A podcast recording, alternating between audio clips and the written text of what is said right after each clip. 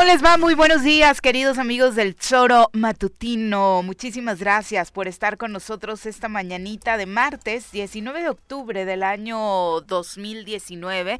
Por supuesto que nos encanta recibirlo a través de la 103.7 de su FM, en el choromatutino.com, en radiodesafío.mx y por supuesto en Facebook y en YouTube, las redes sociales que utilizamos para que a través de los perfiles oficiales de este programa se lleve a cabo la transmisión. Le decía hoy es 19 de octubre, Día Internacional de la Lucha contra el Cáncer de Mama, así que eh, durante todo este día estaremos, por supuesto, eh, viendo cómo se realizan diferentes manifestaciones y actividades respecto al cuidado que se debe tener para prevenir el cáncer de mama y, por supuesto, a eh, todo este tema que viene posteriormente en el ámbito de recuperación, en materia psicológica y, por supuesto, también en materia quirúrgica. Pero lo más importante, por supuesto, este día es hablar de prevención. El cáncer de mama sigue siendo desde 2006 la primera causa de muerte por enfermedad en la población femenina de 25 años y más, así que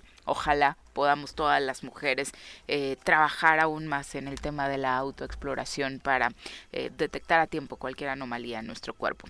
Mi querido Pepe Montes, ¿cómo te va? Muy buenos días. Hola Viri, ¿qué tal? Muy buenos días, buenos días al auditorio. Desde luego contento de estar aquí con una lluvia que cayó en la madrugada. Sorpresiva, ¿no? Decía, sí, sí, sí, sí, Como eso de las dos, dos y media de la madrugada empezó a caer una ligera llovizna, pero este parece que el día va a estar eh, soleado, soleado, entonces eh, eh, que el clima no sea pretexto para que podamos mm. empezar bien el día, bien esta mañana de martes. Y como bien dices, este tema tan sensible, oye, qué, jóvenes a los 25 años ya empiezan a tener algunas dificultades en este tema de salud, este, pues sí, sin duda es un tema pendiente, es un tema en el que las mujeres, los hombres también le tenemos que prestar importancia porque también ya hay casos de hombres, desde luego la, la incidencia en mujeres es mayor y más alta, pero pues eh, sin duda es un tema de salud pública que debemos estar atendiendo todos y todas. Exactamente, es, eh, no es cualquier cosa, por supuesto, hablar de cáncer en este país. Son las siete con cuatro, vamos a saludar a quien hoy nos acompaña en comentarios.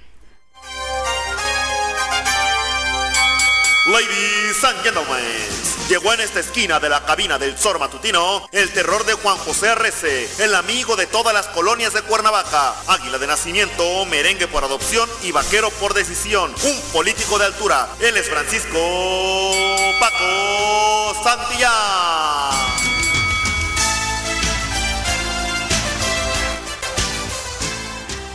Paco, ¿cómo te va? Muy buenos días. ¿Cómo estás, Viri? Querido Pepe. ¿Cómo estás? Buen día a los que nos escuchan. Un abrazo.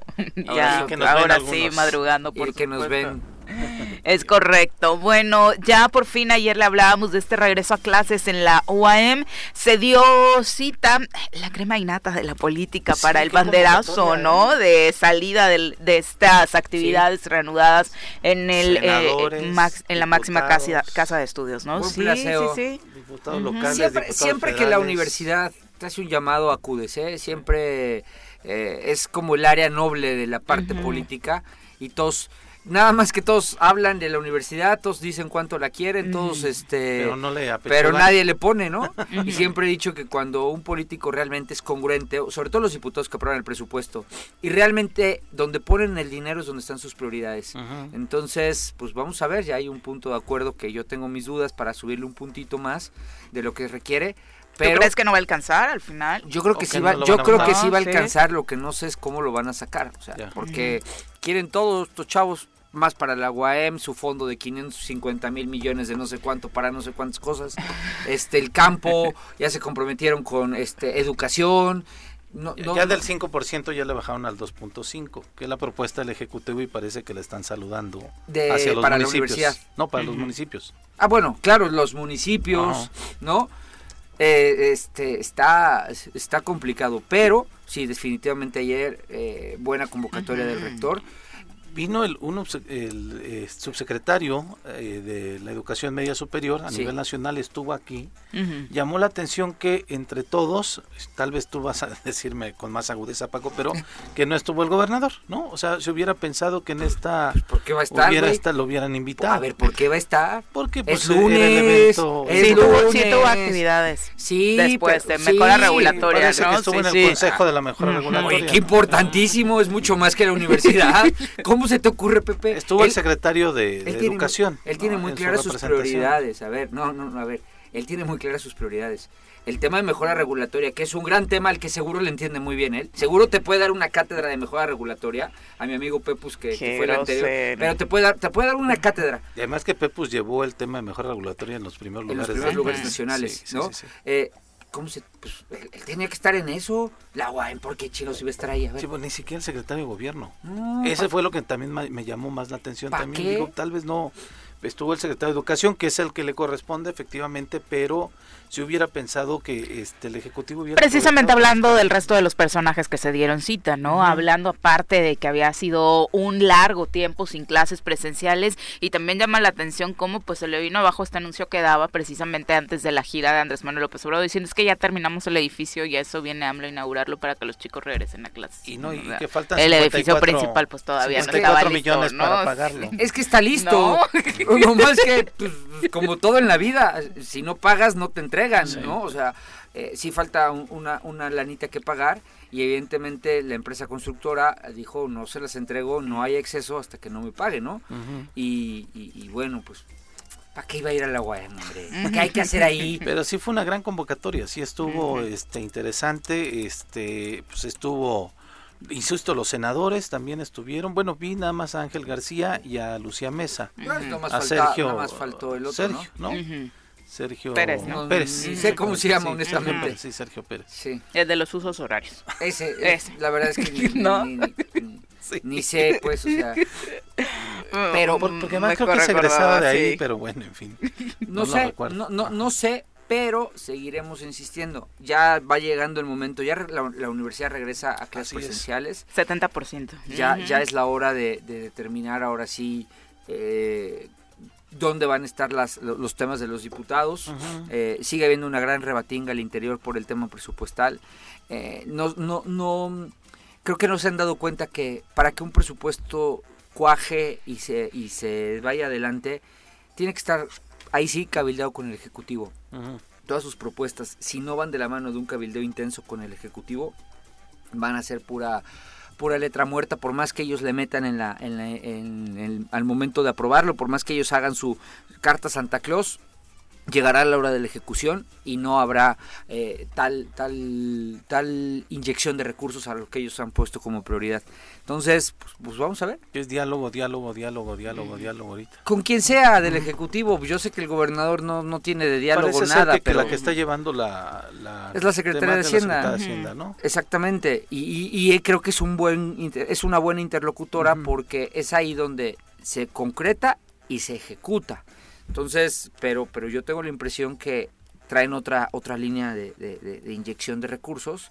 Eh, yo creo que el Ejecutivo lo que quiere es salvar un poquito la mm, ausencia que he tenido respecto a obra pública. Yo creo que le quieren meter mucho dinero a, obra pública, pero ya sabes que aquí todo lo que no hace eh, o, firma o suscribe el cuate que cobra de gobernador no, no trasciende. Entonces creo que ahí se van a atorar porque los diputados quieren ponerle su, su granito de arena, quieren eh, meter ahí su firma a las obras y creo que el gobernador... Ah, no, pues ahí va a estar complicado. El cuate que cobra como gobernador, perdón, no lo va a tener tan, tan sencillo para brindarles un poquito de eh, réditos a los, a los diputados. Oye, lo que sí crees que haya un ajuste en la cuestión de comunicación. Digo, ayer Morelos Rinde Cuentas sacaba la lana que se han gastado o han invertido para ponerle otro término. Es inversión, ¿no? sí, sí, sí, no, lo ponen como inversión en el rubro de la comunicación y el Sol de Cuernavaca justamente hoy en sus en sus ocho columnas menciona la importante este, pero además que, en qué les ha beneficiado esta inversión. De, de, de, en, materia de presupuesto, y publicidad. Es, una barbaridad. Es, es una barbaridad el barril sin fondo que ha sido el tema de comunicación y, creo que a ver, vamos a hablar con, con certeza, Pepe. Tú y yo fuimos parte de la administración pasada y creo que donde se dieron los errores fue precisamente en esta parte de la comunicación, porque se hicieron muchas cosas que no se supieron comunicar correctamente y el carácter de nuestro exgobernador no ayudaba mucho, hay que decirlo, y se lo dije muchas veces de frente. ¿eh?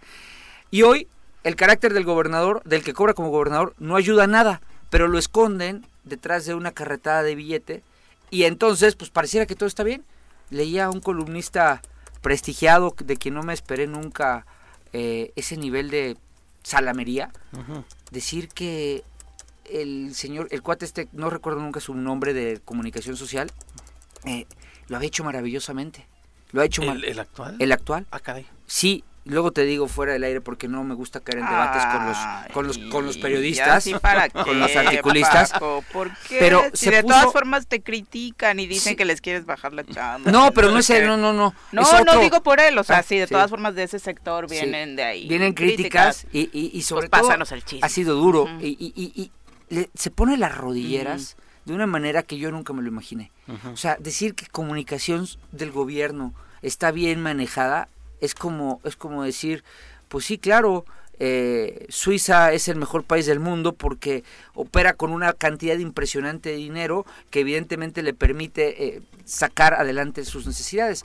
Comunicación social, toda la cantidad de dinero que, que hay metido ahí y aún así Ah, porque destacaban que un gran logro es que el gobernador salió de los últimos lugares, ¿eh? Ah, en las no es cierto, ¿no? No es cierto. Sigue estando en los últimos lugares, solo que ahora ya le invirtieron en las encuestas. Se dieron cuenta que era el arma que tú y yo, o los detractores, o los desestabilizadores del régimen teníamos, y ahora le están metiendo lana a también a pagar encuestas, ¿no? Sí, sí, sí, pero es terrible. pero con todo, todo, y todo, y aunque hubiera un gran presupuesto como lo hay, me parece que ni siquiera es justificación para que este sea motivo de extorsión o de que todos dijéramos que está bien, ¿sabes? O sea, creo que una de las cosas que eh, más insistentes debemos ser es de el presupuesto es para publicitar la obra que realizan los gobiernos, para publicitar programas, para... Por ejemplo, exacto, pero no para manipular a quien recibe el presupuesto en materia de comunicación. No manipulan, extorsionan. o sea, para eso no es el presupuesto. Eh, yo escuchaba alguna vez a algún amigo mío periodista que decía, a ver, cuando nosotros cerramos convenio, cerramos convenio de difusión de actividades, pero nuestra opinión está esa no está a la venta. Exactamente. Y podemos opinar lo que queramos. Como dijo compran los políticos compran publicidad no compran nuestra conciencia. Y eso me gustaba porque eso eso es correcto. Pero hoy hoy, bajo la línea de, de, la espada que traen estos cuates, es o hablas bien de mí, o te pones las rodilleras conmigo, o te pones una columna en donde Dios santo, una persona tan crítica, tan aguda, tan inteligente para, pues, para analizar la política del Estado, parecía el, el el blog el blog del, del americanista el, cómo se llama el este que sigo el jefe águila el blog, el bloguero jefe águila no no no una cosa que yo dije pero de dónde en qué estado vive o sea las de hacienda puedo aceptar porque hablaba de hacienda transporte. Yo en lo particular siempre he tenido un respeto y amistad por Víctor Mercado. Lo he dicho aquí cuando aún estaba este el antecesor de Pepe. Sí, eso es una cosa otra calificar su trabajo también no claro pero pero pero ya decir que comunicación lo ha hecho maravillosamente este, este muchacho que nunca me puedo acordar cómo se llama, este ya es mucho, ya es mucho. Fíjate, en, en, números, el Estado incrementó 109% el presupuesto en comunicación social y a salud solamente el 3%. Sí, claro. Pues, en pandemia. En pandemia. ¿Qué te crees? Claro, claro. ¿Qué creías que iba a pasar? Entonces, ¿por qué te atreves a cuestionar esos datos? Híjole. Es más importante tapar eh, los todos los boquetes que tenemos. Son datos del Instituto Mexicano de Competitividad, no son datos de no, no son inventados, ni siquiera, los de, Roberto, ¿no? de cuentas, ¿no? Sí. O sea, son datos que, que dices tú, caray, ¿no? Y, y realmente como como lo decía en ese sentido, yo creo que ahorita en este mes tendría que haber una campaña amplia con relación al cáncer de mama, ¿no? Eh, espectaculares, este, en espoteo de, de, manera más intensa, desde luego en, eh, desplegar comunicación desde las distintas secretarías, no sé, este, hacer transversal esta política pública de salud, pero pues bueno, cada quien, como dices, tiene sus matices, sus formas de hacerlo. Y sus prioridades. Y sus prioridades. Y no, créeme que nada que sea beneficiar a la población de este estado es prioridad para ellos, ¿eh? Créemelo.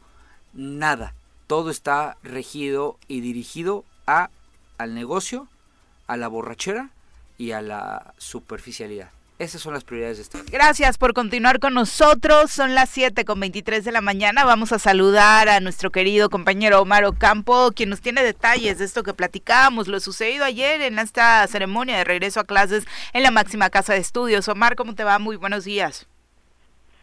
Muy bien, gracias Viri, Pepe, Paco. Muy buenos días, muy buen día. La UAM y otras universidades del país que enfrentan problemas económicos serán rescatados por la Federación, es lo que ha dicho el subsecretario de Educación Superior del Gobierno Federal, Luciano Concheiro. El anuncio sobre el proceso de rescate financiero a cinco universidades públicas será dado a conocer en próximos días, fue lo que dijo el funcionario federal después de la ceremonia de inicio de clases presenciales ahí en la explanada del edificio principal de la UAM. Sin embargo, ha adelantado que la propuesta de la federación será estructural para que salga finalmente de esta crisis que agudiza cada cierre de año. Y es que subrayó que el problema de la universidad va más allá de solo de falta de recursos. Vamos a escuchar lo que comentaba en entrevista el subsecretario de Educación Superior y son cinco universidades. Estamos ahora discutiendo en qué condiciones. Yo preferiría, se va a anunciar en los próximos días, no adelantar, pero está la, la UAM, es una de las universidades que estamos logrando hacerle toda una propuesta para una salida definitiva de la crisis. Hoy la hablamos esta mañana antes de llegar aquí y creo que vamos a tener muy buenas noticias que las dará como corresponde al señor rector. a la mano cuántas universidades son las que regresan, Morelos, y cuáles otras estarían regresando? Están regresando 10, voy a ir a asistir ahora en Veracruz a la siguiente, a Zacatecas voy pasado mañana, el, el viernes voy a Veracruz, estamos, las más grandes están desgranándose mucho más. ¿Y qué consiste este rescate a las universidades? Es más estructural, yo te mentiría que es un problema de dinero, es mucho más estructural. Nuestros estudiantes venimos a descubrir en la Universidad eh, de Nuevo León, en la Autónoma de Nuevo León, que no eran estudiantes guion trabajadores, no, eran trabajadores guiones. Ahí lo escuchábamos, Omar. Viri, la UAM tiene actualmente un déficit de 350 millones de pesos para el cierre de año, no tienen recurso para aguinaldos y para el último mes no cuentan con fondos para el pago de prestaciones como el IMSS y el Infonavit. La información, Viri.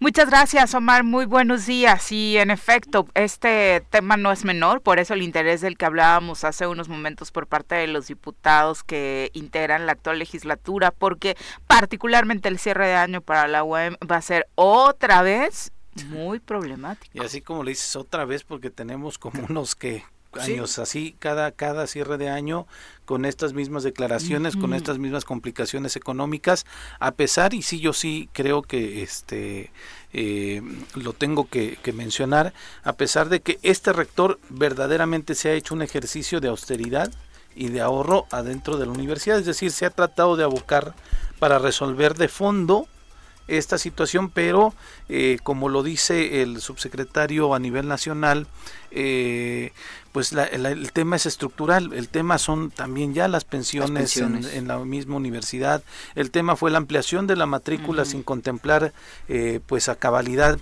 todas las aristas que ello conllevaba, ¿no? Sí, qué padre que le demos más cabida a más chavos para poder accesar a los eh, eh, a la universidad del estado, pero, no hubo más recursos. Sí, ello implica pues matrícula, gasto de maestros, ¿no? Este implica instalaciones también, entonces este nos fuimos con la, con la calentura de sí, que vengan, que vengan, que vengan, pero no se previó todo lo que podía traer de consecuencias. ¿no? Sin olvidar el tema de la administración anterior en rectoría, que bueno, el tema del estafa maestra es un rollo ahí muy, muy sofisticado financieramente hablando, pero es dinero que también en teoría se le inyectaba a la universidad, que se fue, no llegó.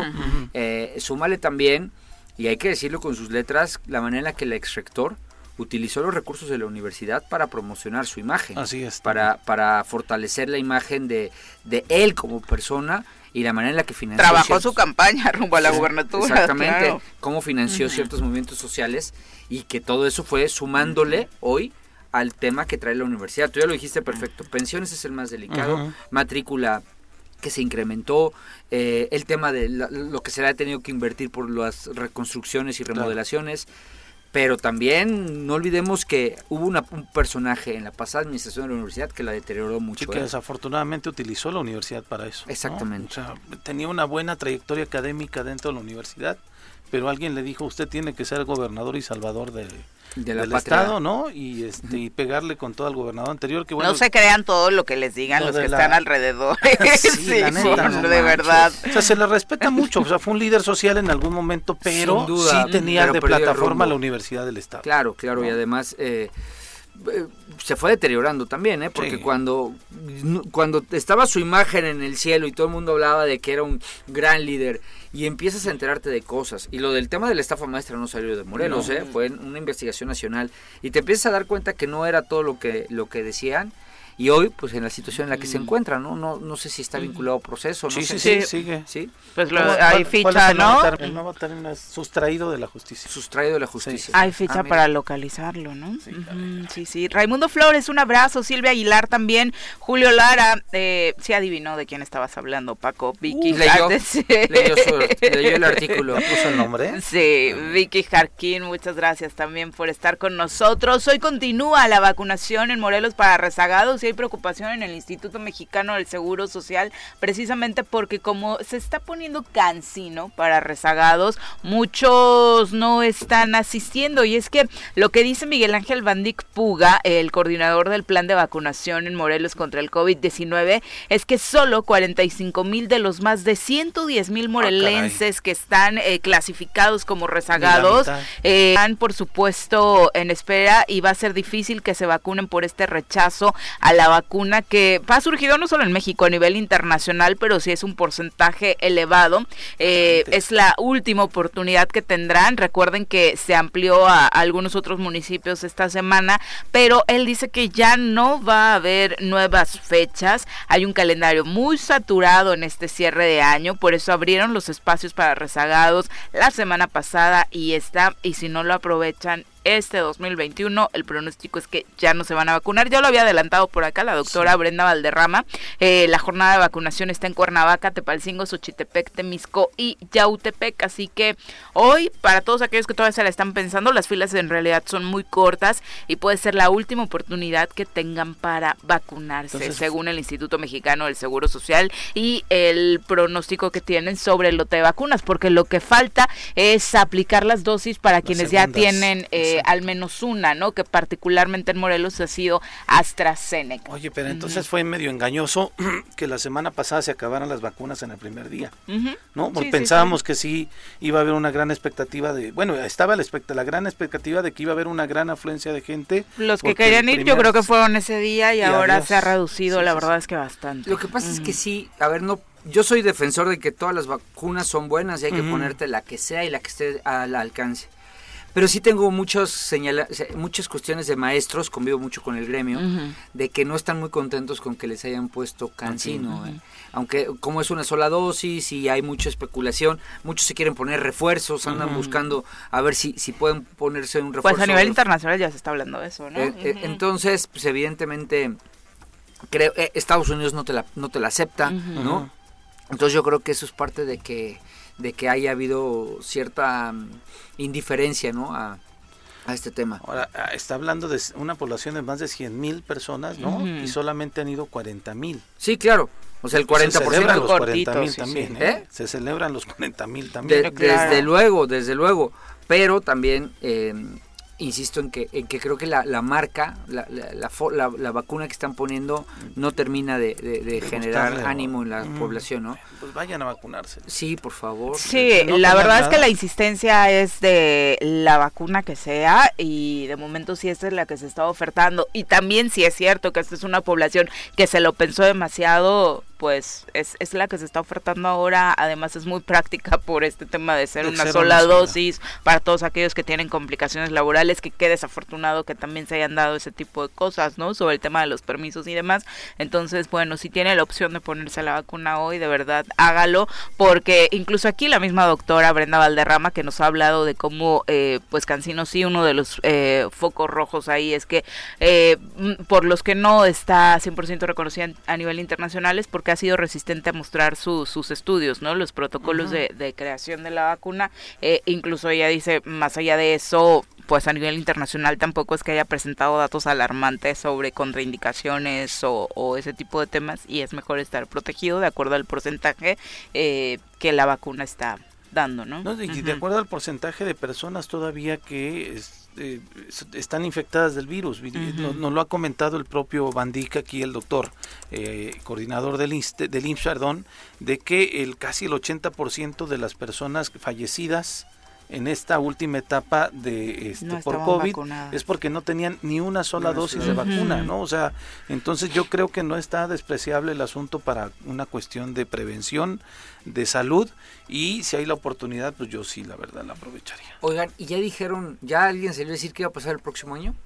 Por todavía no. Porque, digo, ya, ya, ya llegó aquí el agua fiestas, pero todavía no acabamos de vacunar a, la población, pero ya vamos a entrar a 2022. Eh, y va a iniciar el debate de... Y, luego... Y el presupuesto para las vacunas. Y el presupuesto para las vacunas. Y otra y va a ser igual, o sea, va, vamos a tener que pasar otra vez por todo este tema de las jornadas de vacunación, por edades. Eh, porque pues el bicho sigue, ¿eh? el, cuate este no se ha ido de ahí y nosotros pues la, tenemos una inmunidad, de, no es una inmunidad, tenemos una protección de por determinado tiempo con este con este ciclo de vacunas, pero ya no terminamos uno y ya vamos a entrar al, siguiente ciclo del que no se ha hablado. Cuando, cuando en otros países ya se está hablando de un refuerzo. Sí, claro, un refuerzo pero dentro de este mismo año. De, ¿eh? de, este esquema, claro. Estados Unidos no va a tener broncas con sus temas de vacunación porque tienen para dar y regalar, ¿no? Europa creo que también va a... Ellos son ellos los que no quieren vacunarse en un eh, alto eh, porcentaje ahí de sí, población. Ahí sí son los, los ciudadanos los que están tomando la decisión.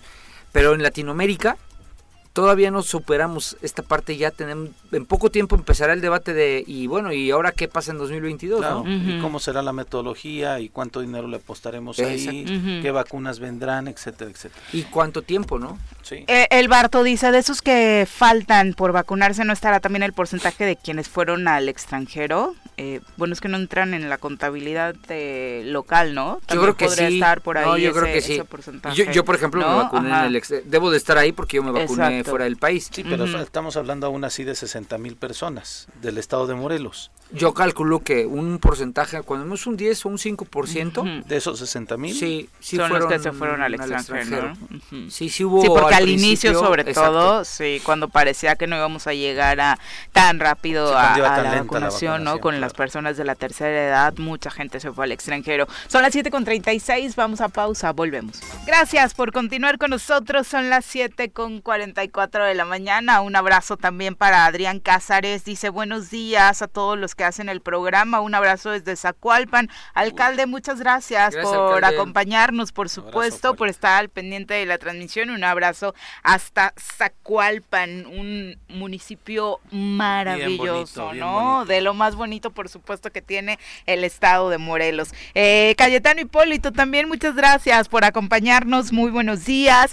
Raimundo Flores Vega eh, dice, creo que con respecto a las vacunas, Estados Unidos no tiene por qué decidir cuál sí y cuáles no. Todos queremos vivir y de cualquier forma que sea, la vacuna que sea, así que ojalá pudiera pues caber en el ánimo social que eso es lo más importante más allá de la marca de la vacuna. Y es lo que hemos totalmente de acuerdo ¿eh, pero lo que sí lo que sí puede decidir digo es una es una nación independiente y soberana y lo que se puede decidir es qué vacunas son las que tiene que tener una persona que va a acceder a su país.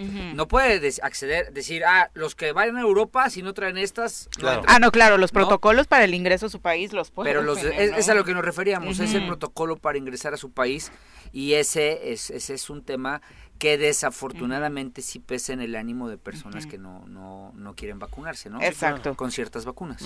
Es correcto. Son las 7 con 45 de la mañana. Nos da mucho gusto tener en cabina a una querida amiga nuestra y además, por supuesto, recientemente galardonada con la Preciazo Chiquetzali. Eh, Ana Karina Chumacero, bienvenida. Muy buenos días. Mucho gusto estar aquí nuevamente con todas y todos ustedes y muy contenta. Felicidades. Muchas, felicidades, Ana. Muchas gracias. Oye, qué bonita presea. Sí, ¿verdad? sí, sí, sí. Este, cambia.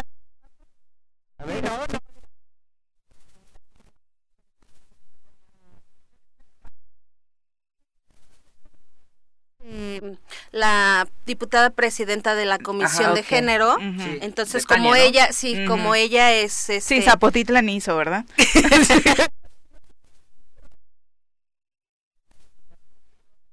cuando el PAN, me tocó en la legislatura panista, que bueno, creo que les quería regalar una Biblia. Las, ah, ¿En serio? Sin comentar.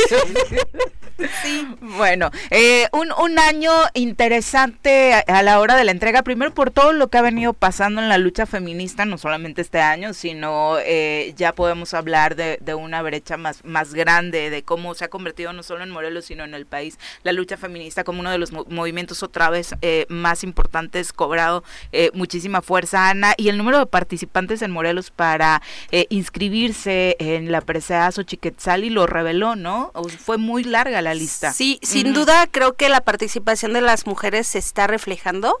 A mí me da mucho gusto haber estado en esta terna con tantas mujeres de tantas... Eh, eh, formas de trabajo. Eh, había mujeres que están trabajando redes sociales como influencers, este, otras mujeres que están activando la economía de otras mujeres, eh, mujeres trans que también participaron en esta terna, este, mujeres de otras colectivas, o sea, tanta diversidad que había que la verdad yo pienso que todas eh, deberían ser galardonadas, ¿no? deberíamos ser galardonadas. La lucha, eh, tanto feminista como activista, pues es una lucha que se debe de reconocer por toda la sociedad. Oye, eh, recordemos que esto no es eh, como un reconocimiento solamente eh, que se le ocurre a quienes integran el Congreso, no es un reconocimiento político. Hay incluso, eh, más allá de eso, una postulación por parte de organizaciones que proponen a ustedes como pues posibles galardonadas. Sí, hay un respaldo social. Sin duda, a mí, por ejemplo, me nomina Olimpia Coral por el Frente Nacional Feminista y Marea Verde Morelos. Son este las dos personas y colectivas que me eh, nominan este porque de verdad yo andaba desilusionada con esto de los de los premios las nominaciones y todo esto. Eh, yo lo veía como una cuestión muy política como algo que ya se otorga por otorgar y que en mi pensamiento así era no entonces este cuando a mí me avisan de mi nominación la verdad yo estaba pasando en un proceso de luto porque el reciente fallecimiento de mi mamá y me avisan que soy ganadora y yo no sabía ni siquiera que me había nominado. Caray, fue una nominación por sorpresa. Sí.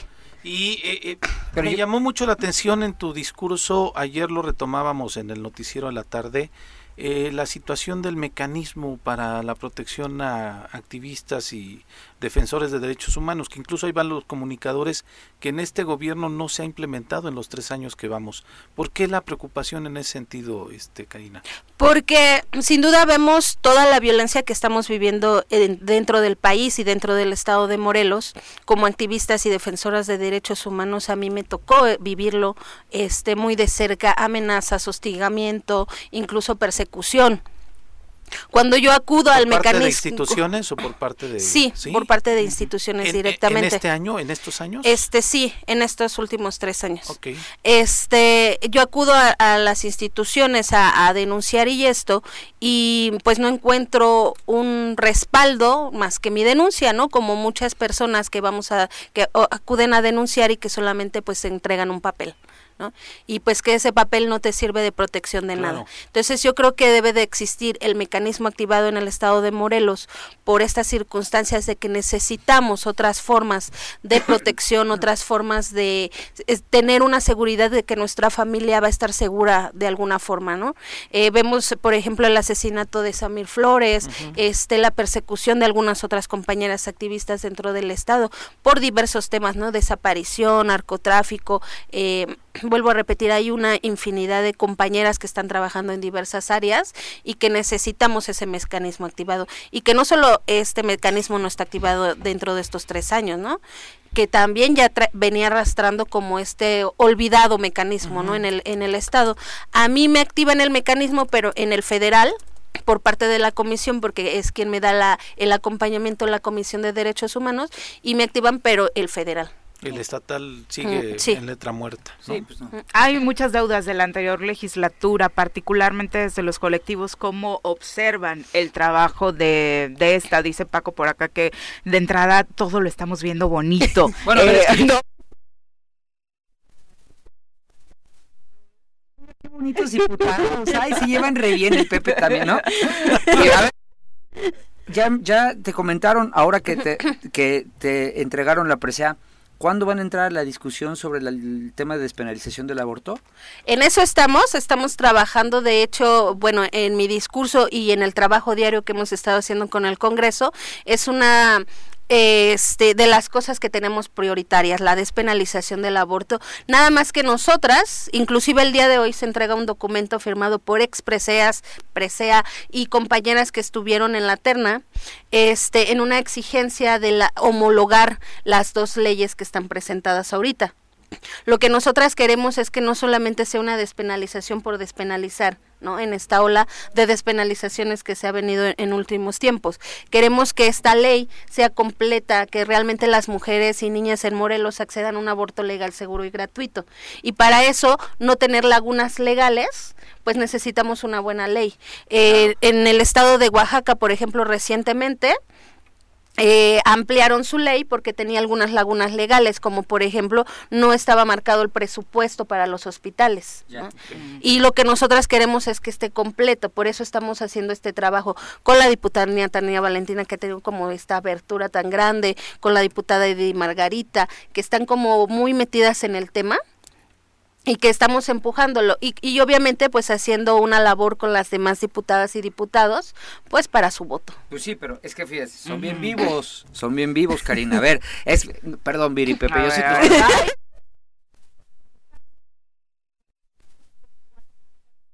van a encontrar no en camino. No, no, no, quieren. Eh, eh, la idea es que es un tema muy difícil porque no tienen el consenso. Ya hay presión de la iglesia, ya pusieron hasta espectaculares. No le quieren entrar y te van y van a poner un pretexto. ¿Para qué? Ya resolvió la corte, ya no hay bronca, ya aplica en todo el país, ya con ese tema ya no le entramos. Y te van a decir que son discusiones diferentes, la despenalización, que el aportarle recursos para salud pública y, garantizar condiciones dignas en caso de que alguien decida abortar. Y eso lo no, Sobre todo si vamos a ir 10 veces en cuanto se apruebe, porque dice el diputado Oscar Cano que vamos a ir 10 veces en cuanto se aplique la ley, ¿no? lo bueno es que menstruamos una vez por mes, ¿no? Las tienen... Un chiste muy grosero, pero, no porque se va... Imagínense, o sea, el tema es, porque además entrevistaba a, Nadia Luz la semana pasada, si es que son debates diferentes. Claro, ellos se pueden salir fácil, ah, bueno, despenalizar, pues mira, ya para qué, ya la corte dijo que no, no pasa nada, ahí lo dejamos. No le quieren entrar al tema. Yo veo difícil que, que ahorita que todo lo quieren llevar como miel sobre hojuelas y todos somos amiguis y somos bien buena onda con todo mundo, le entren, ¿eh? Por eso ahí va a ser muy importante que quienes tienen un liderazgo social como tú, pues vayan marcando una pauta de discusión, porque si lo dejan, ellos también lo van a dejar, ¿eh? Claro, claro. Eh, la apatía muchas veces está involuntad política, digo yo. Y también las presiones, que eh, es una de las cosas que siempre estamos trabajando y siempre estamos señalando el Estado laico, ¿no? La laicidad de, de las leyes y de las reformas a favor de los derechos de las mujeres que tienen que estar muy marcado. Y que vamos en esta línea con todas y todos los diputados. Sabemos que hay personajes y personalidades dentro del Congreso que no vamos a obtener su voto, que no vamos a cambiar por su moral, por su religión y que es lo que aplican a la hora de legislar y que pues ojo también para las siguientes este eh, elecciones. Pero, con los panistas, por ejemplo, está muy claro, ¿no? El problema sería con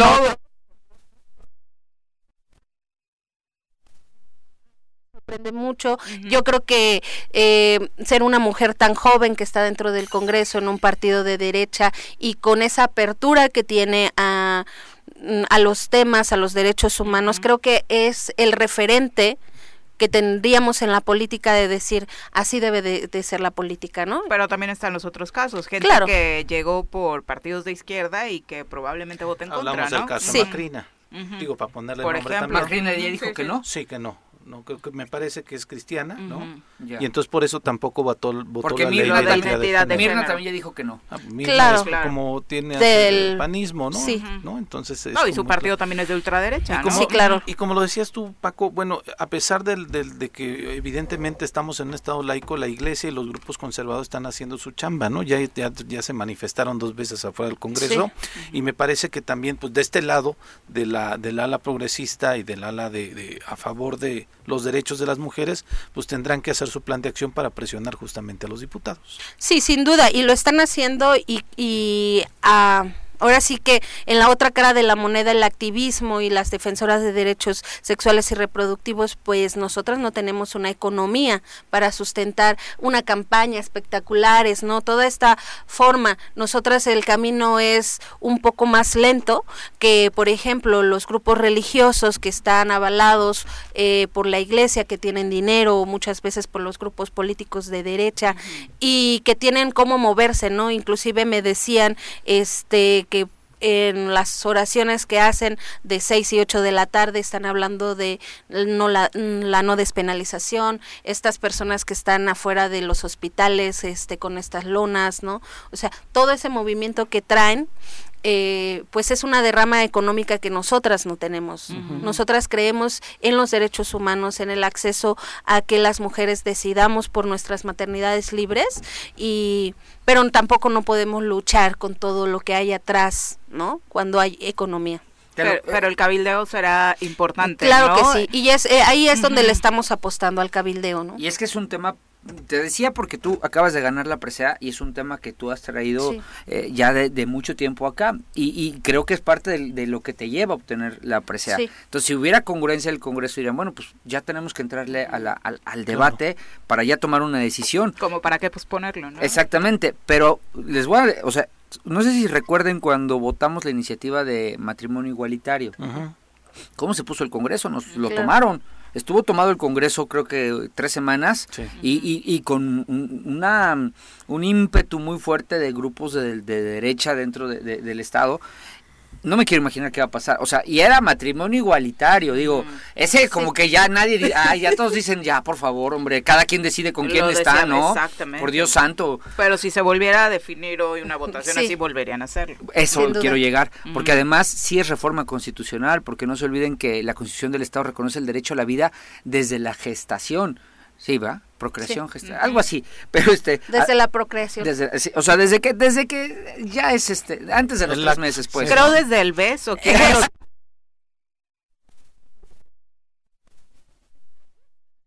Y te respiró frente a frente. es como la rosa de Guadalupe. Desde el primer like. like en el Facebook. El primero estamos haciendo un trabajo para socializar con las personas. Eh, estamos en una gira estatal. Todos los fines de semana estamos yendo a uno o dos municipios. Eh, iniciamos en Cuautla. Eh, venimos con Raborta. Raborta es un bot, un robot, en donde las mujeres pueden acercarse a ella. Eh, tenemos consultas médicas vía remota, el robot es manejado vía remota también, entonces puede interactuar con las personas y llevamos pláticas, un conversatorio, talleres, eh, todo en torno al tema del derecho a decidir. Entonces, de esta forma nosotras desde Marea Verde estamos socializando un poco con las personas, porque sabemos que no vamos a llegar a todas, pero es un espacio exclusivo para mujeres, para niñas, porque también tenemos unos talleres de este autocuidado para las niñas. Entonces, bueno, les invito a que vayan a nuestras redes sociales, vean nuestro calendario. Este fin de semana estamos en Miacatlán y Tetecala. Eh, el acompañamiento, decíamos, a la iglesia lo, lo, está haciendo claramente con estos grupos de derecha. ¿Qué, organizaciones a nivel local o a nivel nacional están apoyando esta lucha por la despenalización? Pues eh, a nivel local, las organizaciones como Marea Verde, este Siguame Malina, Retic por los Derechos de las Mujeres, el Observatorio este, de Violencia de Género, eh, también está bueno, hay otros grupos feministas como Divulgadoras, eh, Las Hijas del Maíz, este... Eh, ¿La comisión sigue de la mano con la iniciativa que ellos propusieron? La, comisión está muy presente con, la, con la iniciativa. Eh, de hecho, la invitación para ir a dejar el documento este que se va a llevar el día de hoy al Congreso nace también de la comisión. ¿no? Nos hace esta invitación la comisión para sumarnos a la exigencia y a la homologación de la leyes.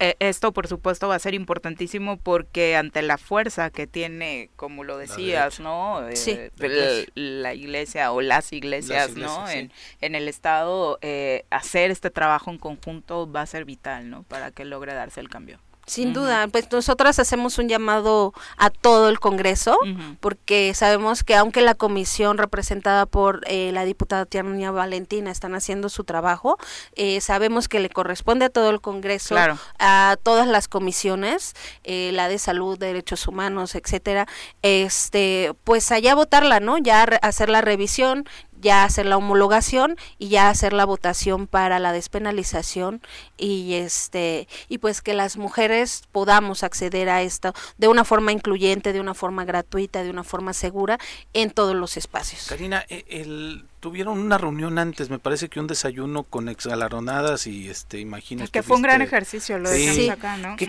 tal? ¿Qué, qué, qué se platicaba? ¿Qué, ¿Qué se decía? Digo, en el contexto de encontrarse con tantos liderazgos de mujeres de diferentes edades, de diferentes etapas en la que ha pasado la lucha de, de Morelos. ¿Qué tan enriquecedor fue este encuentro? Eh, pues a mí, mira, hasta se me enchina mi pielcita. este, la verdad es que estar eh, junto a tantas maestras, en, la realidad es que la mayoría de ellas expreseas eh, han formado parte de mi camino y de mi formación como activista y defensora de derechos humanos.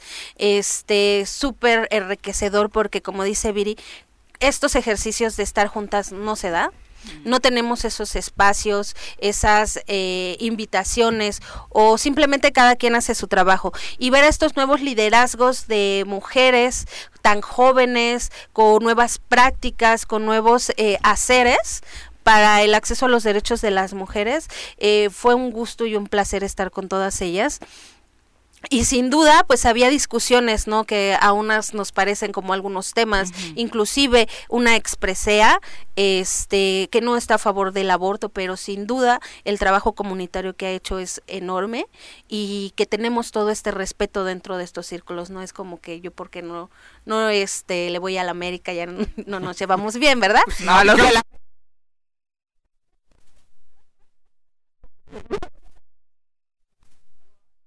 bueno, nos, nos, rechazan, ¿verdad? Qué barbaridad, pero bueno, Ana, muchísimas felicidades. Muchas gracias. muy merecido el reconocimiento, muchísimas gracias por acompañarnos y ojalá que rinda buenos frutos toda esta lucha que están haciendo. Muchísimas gracias, me da mucho gusto volverles a ver y bueno, les pedimos su apoyo también para ahora que empezamos como en este ejercicio de votación. No, más bien presiona a los diputados. Por eso que nos ayuden a presionarlos. Aquí el espacio está más que abierto. La señal es contundente. Si fuiste la presea Xochiquetzali de este año y tus antecedentes de lucha, este la lógica es, porque creo que ahí Tania les mandó un mensaje que me parece muy interesante políticamente hablando. claro. El mensaje es claro, pero ahora que concreten. y, que lo, y que voten. Y si van a votar que no, también se vale, pero de una vez saber cómo está la configuración del Congreso sin hipocresía. Perdón, Pepe, hable mal de tus diputados. decepcionado bastantes porque acá les preguntamos que qué onda con su voto, dicen una cosa y luego allá en el Congreso llegan y dicen otra. Eh, una entrevista cinco minutos después y resulta que lo que dijeron. Y luego proponen fondos de 520 millones de pesos. como si sobrara el dinero para que ellos lo peguen. Ana, muchas gracias. Gracias, nos Vemos. Son las 8.5, volvemos. 8 con 7 de la mañana, muchas gracias por continuar con nosotros. Alejandro Gómez Carrillo, un abrazo hasta Toluca, donde nos escucha. Muchas gracias, eh, Alejandro, dice Toluca la Bella. Eh, no sé si tan bella, pero un abrazo hasta allá, ¿no? Es como... Ah, sí es bonito. Sí, sí es linda. Por su, ¿No te gusta? En algunos ¿Por el clima aspectos. o por qué? ¿En? ¿Sí? Ah, bueno, sí, es que el frío Yo es soy friolentón, sí, también ¿A allá. ti sí te le late sufro, más? le sufro. Mm, No, le sufro, No, no, sufro, sí, a mí también me, me cuesta mucho trabajo lo del frío. Y la altura. Sí, claro. La altura es difícil de adaptarse, ¿no? 8 con 8, vamos a hablar de deporte. Ya nos acompañan en cabina nuestros amigos de la Villa Internacional de Tenis. Les hemos venido platicando acerca de las actividades que de entrada la, la Villa propone de manera eh, muy particular por sus propias instalaciones y luego, por supuesto, de las actividades que en tenis particularmente vamos a tener. Eh, nos acompañan en cabina Dinora Meshulam, bienvenida. Hola, gracias, gerente de Villa Internacional de Tenis y Jaime Morales y Alan Morales, bienvenidos. Gracias, Hola, buenos días. buenos días. Bienvenidos. Buenos días, buenos días. Gracias. Bueno, Dinora, como siempre, para la gente que igual y nos está escuchando por primera vez o no tiene tan claro, eh, cuéntanos qué es la Villa Internacional de Tenis. Bueno, la Villa eh, Internacional de Tenis es un club deportivo, eh, eh, específicamente de tenis, sin embargo nos hemos ampliado a otras actividades del deporte y recreativas también. Tenemos eh, actualmente ocho canchas de arcilla, dos canchas nuevas de pádel, tenemos un gimnasio bastante bien equipado, una alberca que tiene paneles solares con dos jacuzzis, además hay un restaurante abierto al público, un salón de eventos eh, bastante amplio para cuando quieran festejar algo, ahí podemos organizarlo, tenemos muy buen chef, muy buena cocina. Eh, tenemos además unos jardines muy lindos y unas una vista muy bonita también. Y está, abierto, y está abierto todos los días del año. Estamos de martes a domingo, Ok. excepto si en algún momento nos toca eh, estos días festivos que caen en lunes, entonces Que también se viene un abrimos. puente, ¿sabes? Exactamente. Sí, exactamente, el Día de Muertos. Y Un también, puentesazo. perdón, la interrupción, tenemos eh, hotel de 10 habitaciones, bastante caray. buenas, bonitas, la verdad, dos suites muy muy agradables, muy espaciosas. Que eso es importante conocer porque de pronto pensamos que solo son las canchas de tenis, ¿no? Nos quedamos todavía como con aquella imagen con la que empezaba Villa Sí. Internacional. Sí, y ha crecido, la verdad, Ha impresionante. crecido y para los que vengan a torneos, eventos o simplemente les guste el tenis o quieran pasar un fin de semana lindo, pueden venir a, a hospedarse. Perfecto. Y a propósito del tenis, que es eh, pues una de las eh, ventanas principales de Villa Internacional, hay información importante que compartirle al público. Cuéntanos, Jaime. Claro que sí. Este, tenemos este fin de semana el torneo Copa Sport Tenis, este, que empezamos ya con bastante gente. Se ha inscrito, ha respondido la gente, este, bastante bien. Ya contamos cerca de 100 este, participantes y todavía quedan dos días, ya saben, clásico mexicano que a la mera hora se inscribe, ¿no? Pero este sí, yo creo que vamos a llegar a los 120 jugadores. En ya singles. en singles, Únicamente en singles. singles, porque Esperemos, ¿no? Que siga y 120. ya es bastante gente. ya Sí, es- ¿ya ¿Lo tenían contemplado así? Este, la Sí, normalmente el, 120. normalmente la gente nos sigue, nos apoya y responde bastante bien a esa cantidad de gente. Ay, sobre todo después de la pandemia que muchos claro. estuvieron parados. ¿no? Claro, sí. claro, Exacto. claro, no La expectativa debe ser muchísima. Eh, las categorías, recuérdenos cuáles vamos a tener en Bueno, este torneo. eh, mañana es el cierre del torneo este para singles, entonces este para que todos se inscriban estar, habrá categorías A, B, C y D varonil, este y B, C, D femenil y 10 y 12 y menores que es infantil, ¿no? Entonces a singles tienen chance hasta el día de mañana para inscribirse, este pueden marcarnos a los teléfonos que, que aparecen en el póster que nos van a ayudar a compartir sí, o este marcar a Sport este y ahí se pueden inscribir sin problema, ¿no? ¿Cuál es la categoría que está teniendo más auge, más participación en la inscripción? Las categorías más este, fuertes ahorita con inscripciones son la categoría B, C y D. ¿En varonil? ¿Dónde hay En más varonil, coyotes? En varonil. Sí, sí, sí, bastante bien. Sí, lo que pasa es que la categoría que es la más fuerte, normalmente empieza el segundo fin de semana o el domingo. Entonces todavía pueden inscribirse. Entonces, este, pero sí también está bastante bien la categoría, bastante gente pero sí, las más cargadas son esas categorías. ¿Se tienen que inscribir a, través de redes sociales o tienen que acudir de manera directa? No, no puede ser por redes sociales, o sea, nos pueden contactar ya sea por Instagram, Facebook, este, Sport Tennis, el, el, Facebook de Sport Tennis, el Instagram es de Sport Tennis, MX, este, y ahí se contactan, les damos todos los datos o lo que se necesite y ya. ¿no? O directamente conmigo al teléfono triple siete 531 5651 que es como la gente me está este, contactando por WhatsApp me está mandando los los nombres categorías correo teléfono para tener todo en orden. Okay. ¿Y, la competencia será este fin de semana este fin empezamos el viernes a las 3 de la tarde. Este viernes comienza singles y la siguiente semana sería dobles y semifinales y finales de singles. Okay. Oye, toda, toda esta expectativa surge también porque la comunidad propia de Vía Internacional de Tenis es muy amplia, ¿no? En esta ocasión, ¿qué tanto porcentaje de los propios socios de Vía Internacional participan? Híjole, todos. ¿Ah, todos, sí? todos, todos, ¿Cómo es un torneo de casa? Es un torneo de casa, o sea, realmente yo soy de Villa Internacional de Tenis, tengo 35 años ahí. Entonces nos conocen, saben cómo organizamos el torneo, entonces la gente se inscribe, la gente participa, la gente este, coopera, ¿no? y ha habido este muy buena participación de, de, los socios. ¿Por qué tienen tan buena fama los torneos que organizan ustedes en Vía Internacional de Tenis? Sobre todo, la verdad, ustedes aquí son los expertos y lo hacen muy, muy bien. Ya lo estoy viendo. Sí, sí, sí. Oye, para seguir los partidos eh, es totalmente gratuito. Quien quiere ir a disfrutarlo. Completamente gratis. Pueden ir a visitarnos, aparte de conocer el club, pueden ver los partidos y pueden estar ahí consumiendo en el restaurante y y conocernos, conocernos el club, conocer todas las instalaciones. Que sería un buen pretexto para conocerlos, ¿no? Ir, a, ir el torneo, como dices, armas el plan y de pronto les pueden dar el tour a todos eh, los interesados. Sí, estamos en recepción, los que quieran ya pasar, digamos, personalmente a, un recorrido, pedir informes, estamos en recepción, ahí pueden, quien esté en ese momento puede dar los informes. Perfecto. Pues recuérdanos los datos para contactar a Vía Internacional de Tenis para todos los que quieran informes. Sí, bueno, estamos, eh, les voy a dar el teléfono, es triple siete tres ochenta También eh, pueden acudir a Subida Chalma número 702 a un costado de la segunda gasolinera. Y que aparte tienes eh, membresías de varias con varias fórmulas, ¿no? Desde la individual, la familiar. Tenemos una familiar efectivamente, una individual y también tenemos una membresía para solo los que quieran ir al gimnasio. ¿Sí? Está súper bueno. Y, Órale, Pepe, ya te hace falta tantito. Sí, ya me hace falta. de una vez. Vayan, vayan. y para estar enterados de todo lo que pasa en el torneo, ¿cómo le hacemos? Bueno, nos pueden seguir en las redes sociales, en el de este Facebook o en Instagram, que en Instagram pues, ahorita vamos a subir todo, es Sport Tennis MX, ahí nos pueden seguir, este y bueno, eh, incluso se va a hacer algún Instagram aparte como especial solamente del torneo, donde vamos a estar subiendo en vivos, se va a etiquetar a jugadores y todo para que nos sigan, para que estén ahí muy pendientes de las redes sociales y todo, o este, bueno, se pueden meter a sporttennis.com y ahí va a estar todos los datos. Perfecto, pues muchísimas gracias por gracias a ustedes por todo el éxito. Gracias, a ustedes. Gracias a ustedes por invitarnos y hacerlo esto. Muchas gracias. No, al contrario, fomentar el deporte siempre es importantísimo y sobre todo en un lugar tan espectacular como Villa Internacional de Tenis. De verdad vale la pena que conozcan este sitio tan maravilloso de Cuernavaca. Son las 8 con 15. Eh, te manda saludos Miri Lira. Dice, eh, díganle a Paco que es desde la concepción, como dice la la ley.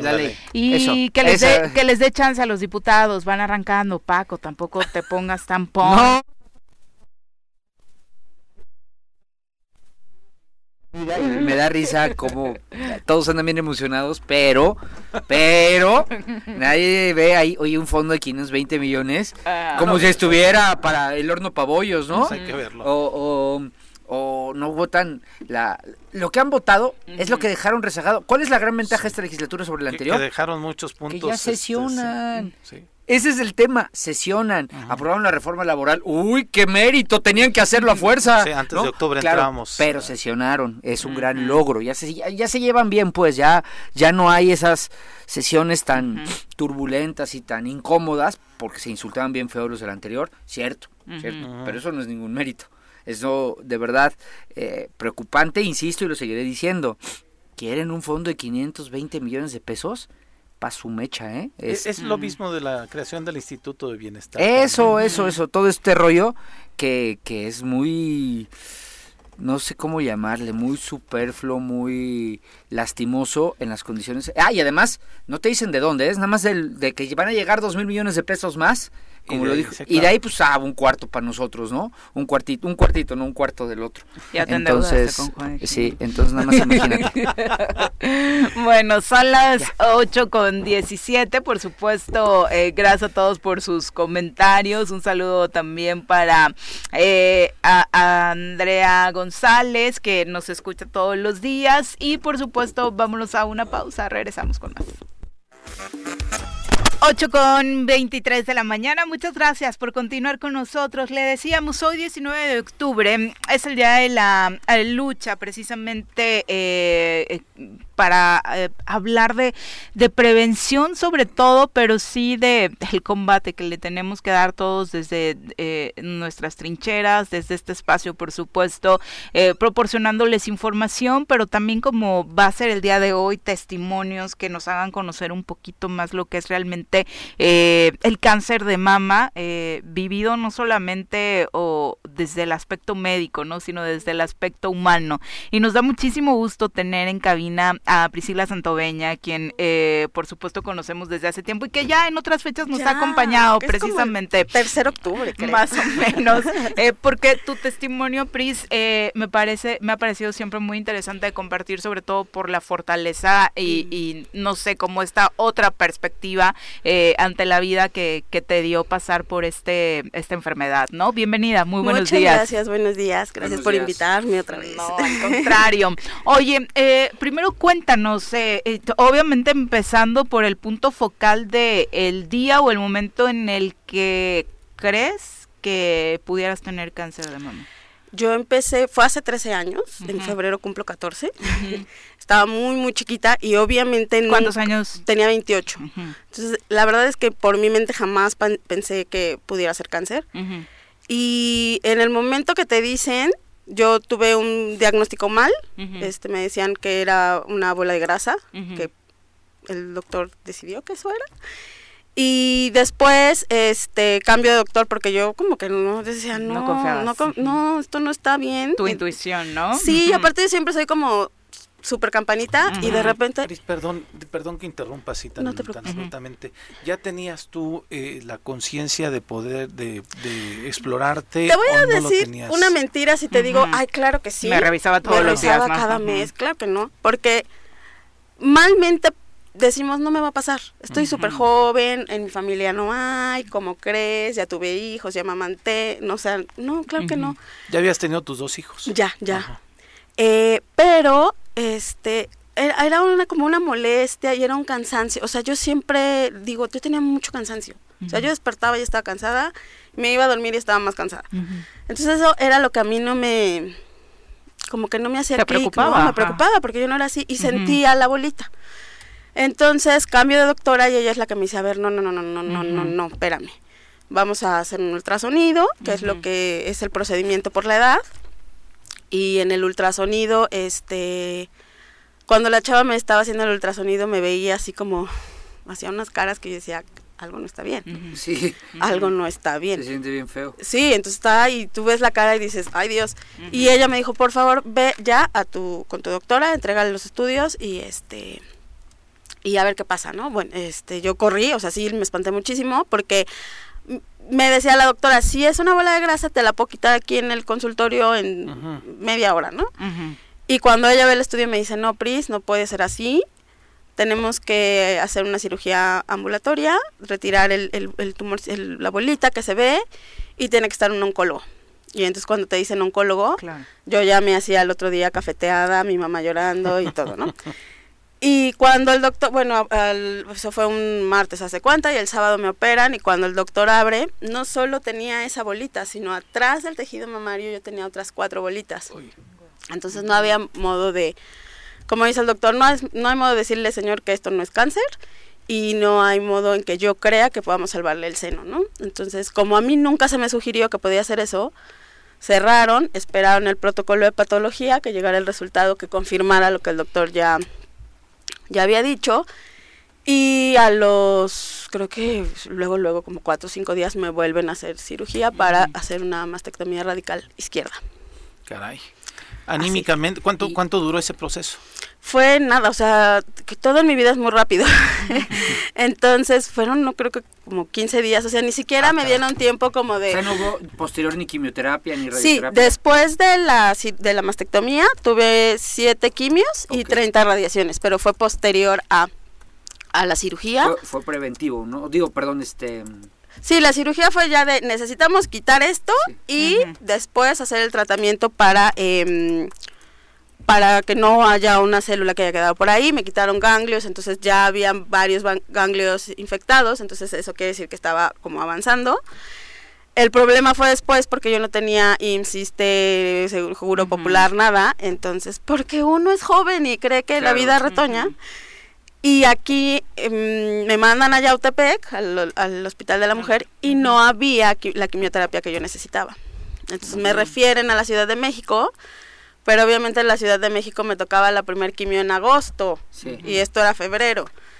Entonces alguien nos habla de FUCAM, que ahora ya hay aquí en Morelos, afortunadamente. ¿Qué es el FUCAM? El FUCAM es la Fundación contra el Cáncer de Mama, es un, una- un hospital en, en la Ciudad de México que tiene una súper atención, que tiene este todo lo que necesitas, ¿no? Entonces allá, obviamente cuando yo llegué a FUCAM era pequeñito, era de las primeritas, era la, la bebé porque estaba muy chica, y ahí me dan mis ciclos de quimio y de, ra- y de radio.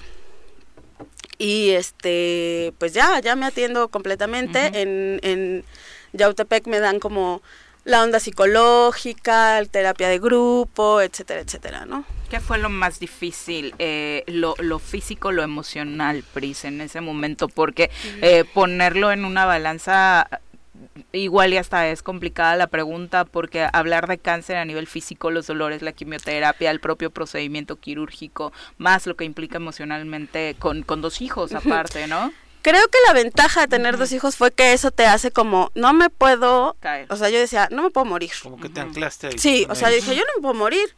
Yo tengo que verlos eh, cuando terminen la secundaria, cuando vayan a la universidad, ¿no? Cuando tengan su novio, etcétera, etcétera. Em, eso me ayudó. Yo siempre digo que la familia es fundamental. Y si hay algo que yo soy súper afortunada es que tengo una familia que es un muégano.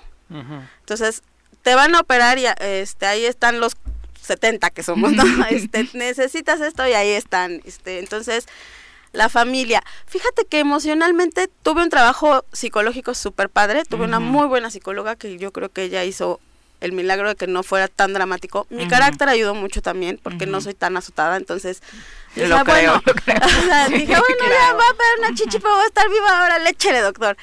Em, sí, como que tuve, por ejemplo, cuando te, cuando te tienes que cortar el cabello, yo tenía el cabello súper largo, entonces verlo así como quedarme sin cejas, sin pestañas, Sí, eso como, es como que te vas deteriorando. Es Ajá, como, como, esa parte de chin, sí me va a quedar sin cabello, sí va a pasar esto. Eso es como, como lo que te cuesta trabajo.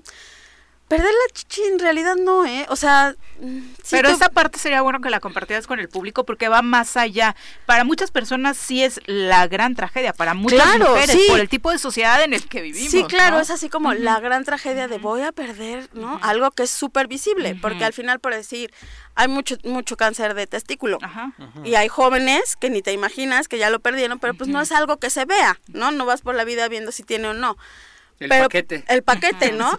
Pero pues la chichi, la chichi, Sí, es, lo parte primero de la, que de ves. la imagen de la mujer, claro. Entonces, mm, Pero incluso en la sociedad, o sea, casi casi que es eres mujer porque, dice- Porque tienes, tienes ¿no? chichi. Ajá. Dice, pues es lo primero sí. que ves. No, yo veo Sí. los ojos.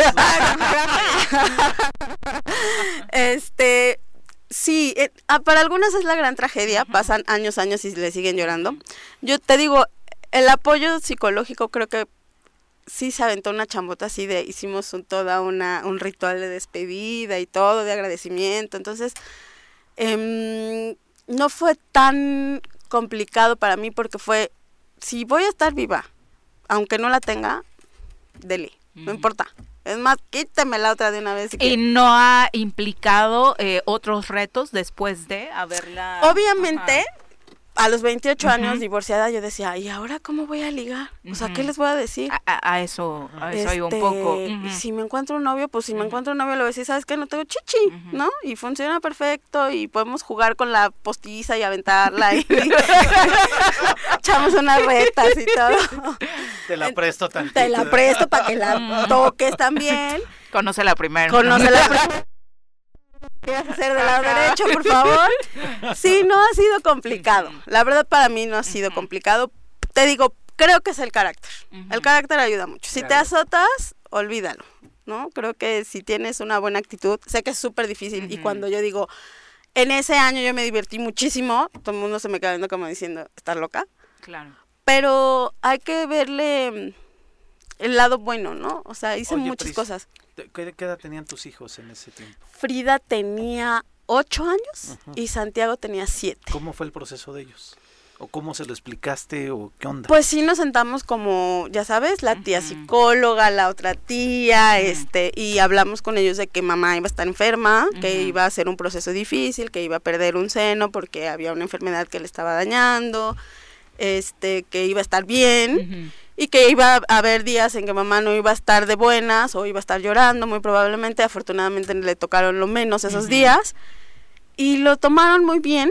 Este, la verdad es que creo que son dos niños increíbles y que agarraron la onda y y que la misma familia ayudó muchísimo a que ellos no la pasaran tan mal, ¿no? Ahora, el proceso médico fue muy bueno, Pris, después de eh, que te quitan el seno eh, y pasas por todo este proceso de, quimios y demás, ¿ya no tuviste complicaciones posteriormente? No, no he tenido complicaciones posteriores, afortunadamente. O sea, se eliminó completamente el cáncer Se eliminó completamente, solo hace dos años tuve que hacer una cirugía, ay, ¿cómo le llaman? Preventiva y sí de matriz. Ok que para que la dejamos ahí para que no haya futuros complicaciones y me la retiraron pero como preventiva nada más. Y tienes que estar en observación constante sí yo me tengo eh, yo ya tengo 13 entonces yo cada año ah, nada más me hago como un chequeo general no que, todo esté bien los pulmones el y ultrasonidos y etcétera etcétera.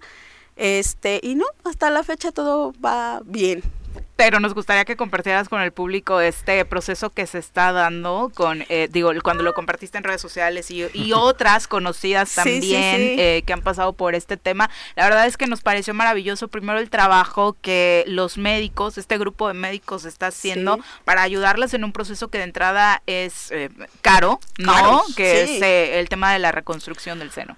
Pues ya mañana, qué nervios. Este, mañana, siempre pronuncio mal el nombre del doctor, doctor Samper. Rolando Samper. Rolando Samper. Él hace este trabajo creo que desde el 2016. Y este año por... Eh, hubo ahí una ayuda de una diputada, un Convenio con Andrea Gordillo, ¿no? Y consiguieron este 15 prótesis, entonces este año como que amplió la cantidad de cirugías que va a realizar. Son 15 ya operaron, no sé si a una o dos, y mañana me toca. Este, es un gran trabajo, la verdad, porque difícil. Antes yo no entendía cuando me decían, hacer la reconstrucción es como cerrar el ciclo, y de alguna manera él me lo explicó muy bonito. La verdad es que de entrada cuando vas a la entrevista te da muchísima confianza, ¿no? Yo decía, si no me porque yo he tenido yo tenía una anterior dos anteriores intentos que se no se pudieron dar, el primero fue con un doctor terrible que casi cacheteo. y, cuando llegué con el doctor Samper y hablamos y todo. Los otros dos intentos, ¿por qué no se pudieron dar? El primero fue lo único malo que yo le vi al FUCAM, que era su cirujano plástico. Eh, plástico. Este, ni siquiera me volteé a ver nunca la cara.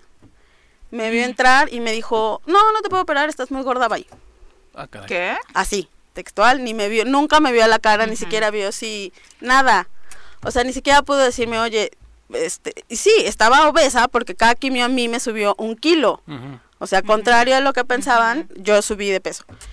Entonces era mejor como, oye, mira, en este momento no se puede, pero si haces como un intento de ponerte más delgadita, este, entonces salí y le dije a mi mamá, olvídalo, no vuelvo, o sea, no intentémoslo. Después, hace unos años, hubo como algo parecido a esto, pero en Guadalajara, y a mí se me hizo buena idea irme a otro estado, ¿por qué no? Ibas al Chivas Pumas, a cálmate, ¿no? Sí, ah, fui, sí,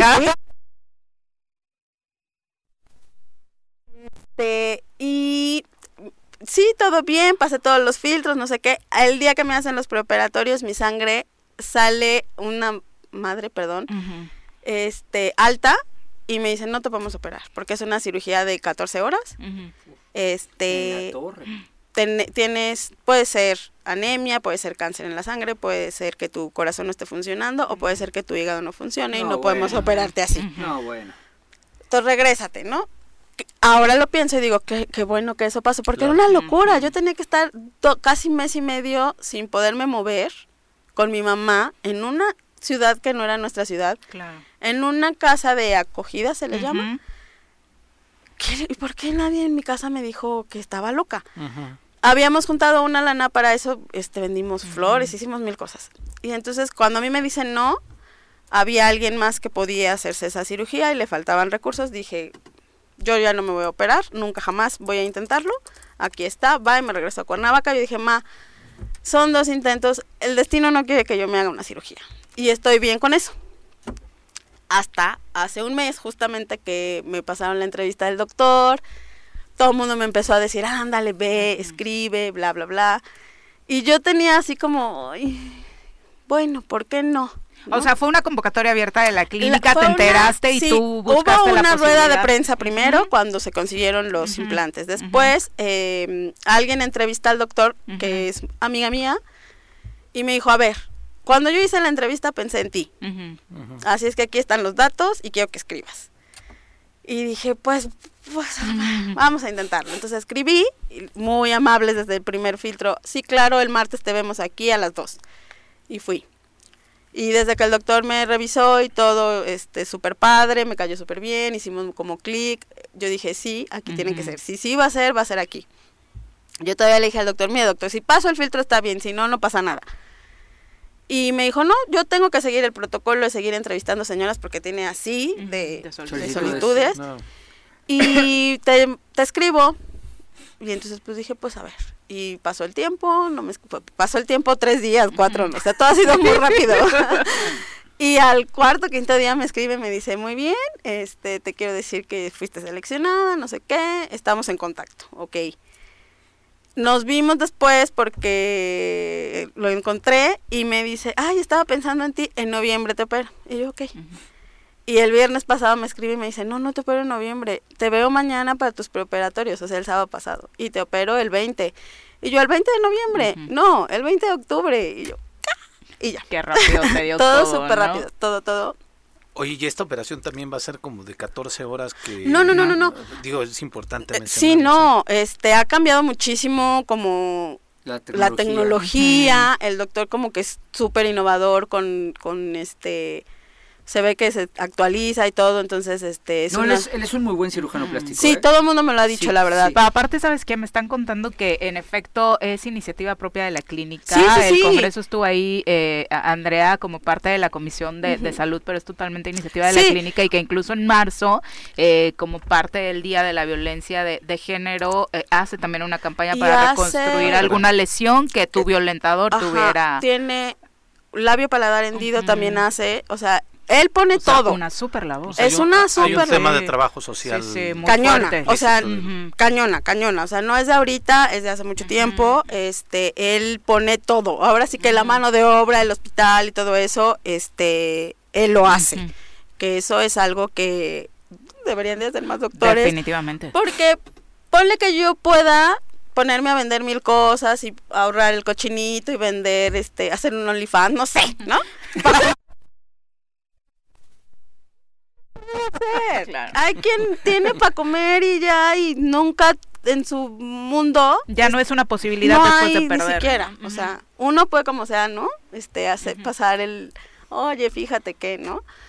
Pero hay quien no y que se encuentre con este doctor y le diga, tú no te preocupes, yo te voy a operar, es como abrirle la perspectiva cañona. Maravilloso. Eh, aprovechando que te tenemos en cabina este día es, es importante para hablar de, de, estos asuntos. ¿Qué mensaje le dejas a cualquier mujer, particularmente que estén pasando por una situación complicada y que no tengan, como decíamos, un poco la actitud o el carácter con el que de alguna u otra forma también se nace, ¿no? Sí, sí, sí. eh, ahora, bueno, después del cáncer estudié... Sí, tú eres un carnaval de toda la vida. Sí. Ay, le digo a mi mamá, pues tú, ¿para qué me haces así? ¿Qué culpa? Mis papás me hicieron así. Este, pues que me busquen y yo les hago la... yo les que la actitud es súper importante. O sea, primero, a las chavitas que no crean que no les va a pasar, que no les cuesta nada. Y si les da la flojera, pues pongan al novio, ¿no? A la exploración. A la exploración. El novio, el marido, lo que sea. Este, porque hay muchos casos que así se han detectado, ¿no? Que el novio es así como, oye, esto no está bien. Que Esto lo hagan. no estaba aquí. Esto No- no, estaba ayer aquí. Esto Ajá, no sí. estaba. Que lo hagan, no les cuesta nada. Este, que aprovechen estos meses. Si no tienen en todo el año, este mes siempre hay descuentos. Que la mastografía, que el ultrasonido, Sí. aprovechenlos, ¿no? Que sirva de algo que este mes sea todo rosita y todo descuento. Entonces, que lo aprovechen verdaderamente. Y al final va a pasar. O sea, va a ser complicada la transición, sí. De una depende si va a estar súper azotada la cosa o súper divertida o súper relajada. Y al final el cáncer, o sea, el cáncer de seno es como el menos malo y va a pasar.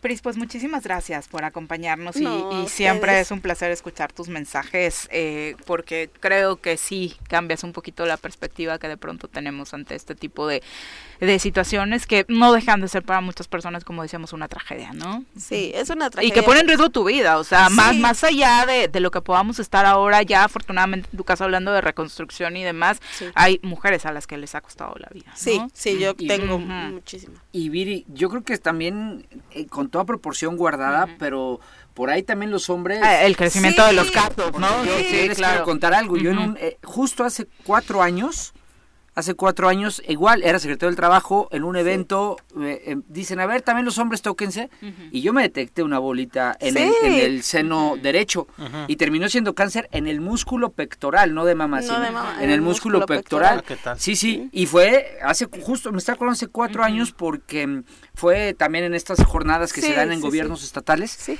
Y, y terminó siendo eso. Y como hombre te lo digo, o sea, si no me hubiera Sí. hecho ahí mi Ajá. Sí, tacto, claro, si nosotras no lo hacemos, Sí. ustedes Menos. menos, ¿no? Sí. y, y de ahí salió la bolita, fue igual, muy parecido el proceso. Ay, la bolita de grasa, no, no es de grasa, está muy profunda, va para afuera. Y para afuera, ¿qué crees que si era cáncer? Este, sarcoma muciñoso, algo así. Ay, y, radioterapia, ¿no? Ah, y de hecho, bien.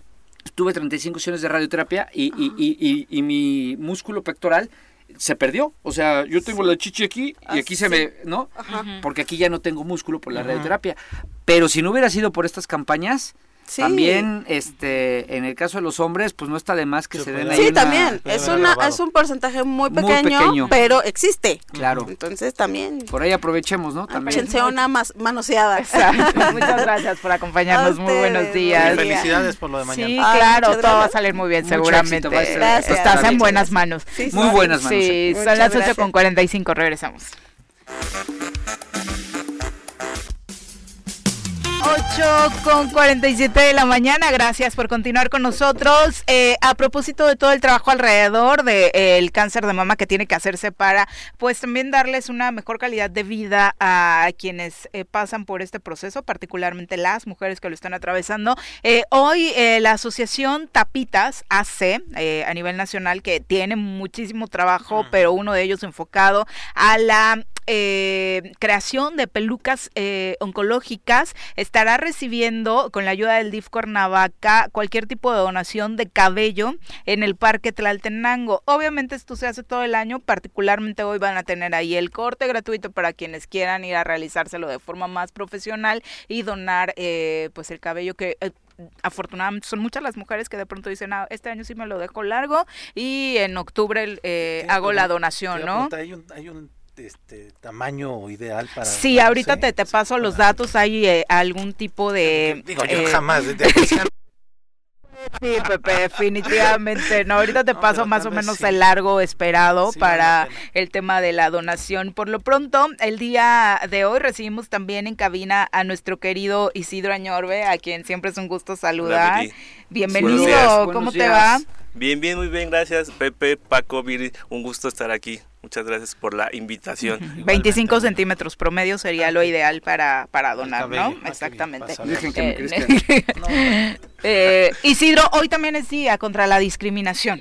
Sí, hoy es el Día Nacional y Día Estatal contra la discriminación. El día estatal se decretó a partir del 2013 y la idea del día estatal es que sea un en el marco de potencializar las actividades, las acciones que desde el gobierno del Estado, que desde los gobiernos municipales, que desde el Poder Judicial, que desde el Poder Legislativo, se potencialicen y se puedan realizar más acciones a favor de la no discriminación y de la igualdad con la idea de poder llegar a una sociedad de derechos, a una sociedad incluyente, a una sociedad que no te eh, discrimine por ningún tipo, ni por ser gay, ni por ser trans, ni por ser una persona afromexicana, ni por ser una persona con alguna discapacidad. Es el día contra cualquier tipo de discriminación. ¿Y en, ese marco están realizando algunas actividades, Isidro? Sí, eh, empezamos la semana pasada, desde el martes, con un ciclo de cine contra la discriminación. Hemos ido a Jutepec, a Yautepec, a Cuautla y a Xochitepec, llevando cortos que hablan sobre la discriminación hacia las personas de la diversidad sexual, hacia personas con alguna eh, discapacidad, hacia personas afromexicanas y también se habla sobre las personas que viven con VIH. Entonces eh, son son ocho cortos que se presentan, duran 55 minutos el total y cada corto habla de cierto tema y lo que queremos con estas acciones es sensibilizar a la sociedad en general sobre las repercusiones que implica la discriminación. Hay un corto de que habla sobre eh, la muerte de una mujer trans, esta doctora Elizabeth, que el caso fue muy sonado y que encontraron aquí en este en, Tres Marías, ¿no? Sí, sí. En Tres Marías, el cuerpo. Entonces, justamente es para que las personas puedan ver los efectos de la discriminación, cómo afecta a las personas que se violenten, que las, que, que las discriminen, que les nieguen sus derechos. Es por Incluso después de la muerte, ¿no? El trato del, del propio asesinato y todo lo que pasó con el cuerpo después, la forma en, que, en la que fue exhibido, ¿no? Sí, claro. incluso aún eh, la investigación que se da, que es por suicidio, pues muchos de sus familiares, pues amigos, no la aceptan, pero aún así, aunque fuera por un suicidio, entender los contextos y la, y la discriminación que, que vivía ella como, como una mujer trans y que por supuesto también que la que el eh, la edad a la que llegan las mujeres trans en América Latina, el máximo es de 35 años. Ah, Entonces,